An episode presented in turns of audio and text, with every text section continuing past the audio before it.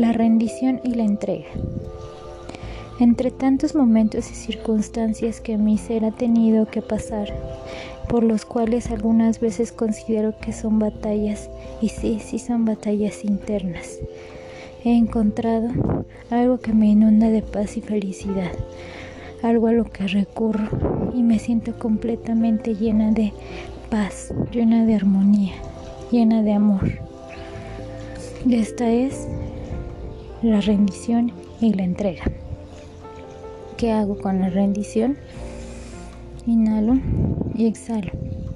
Y hablo todo, todo, todo lo que en ese momento la situación me inunda en cuanto a sensaciones, emociones, pensamientos, todos. Lloro, limpio mi ser y lo entrego. Lo entrego a mi ser supremo con la plena confianza de que todo va a estar bien todo estará bien. Inhalo y exhalo y comienzo a sentir esa paz tan, tan, tan grande que inunda desde mis pies hasta mi cabeza. La entrega. La entrega porque en este momento mi conciencia no tiene la capacidad de decidir.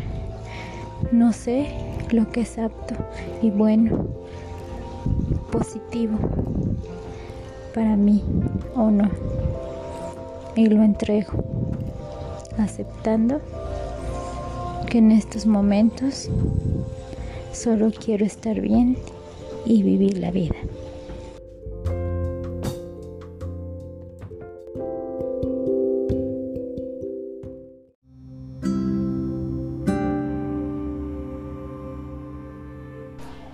Creo que debería es una de las palabras más dañinas de nuestro lenguaje. Cada vez que la usamos, estamos, de hecho, hablando de una equivocación.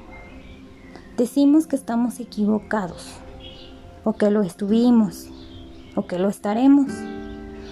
No creo que necesitemos más equivocaciones en nuestra vida. Lo que necesitamos es tener más libertad de elección.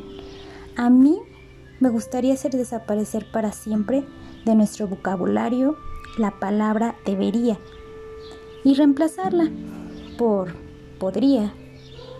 Podría nos permite una opción y nunca nos equivocamos.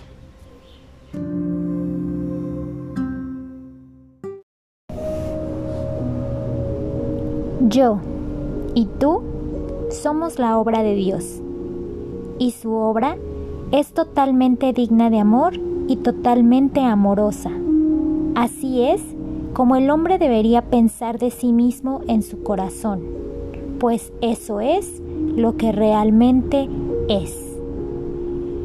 Un curso de milagros.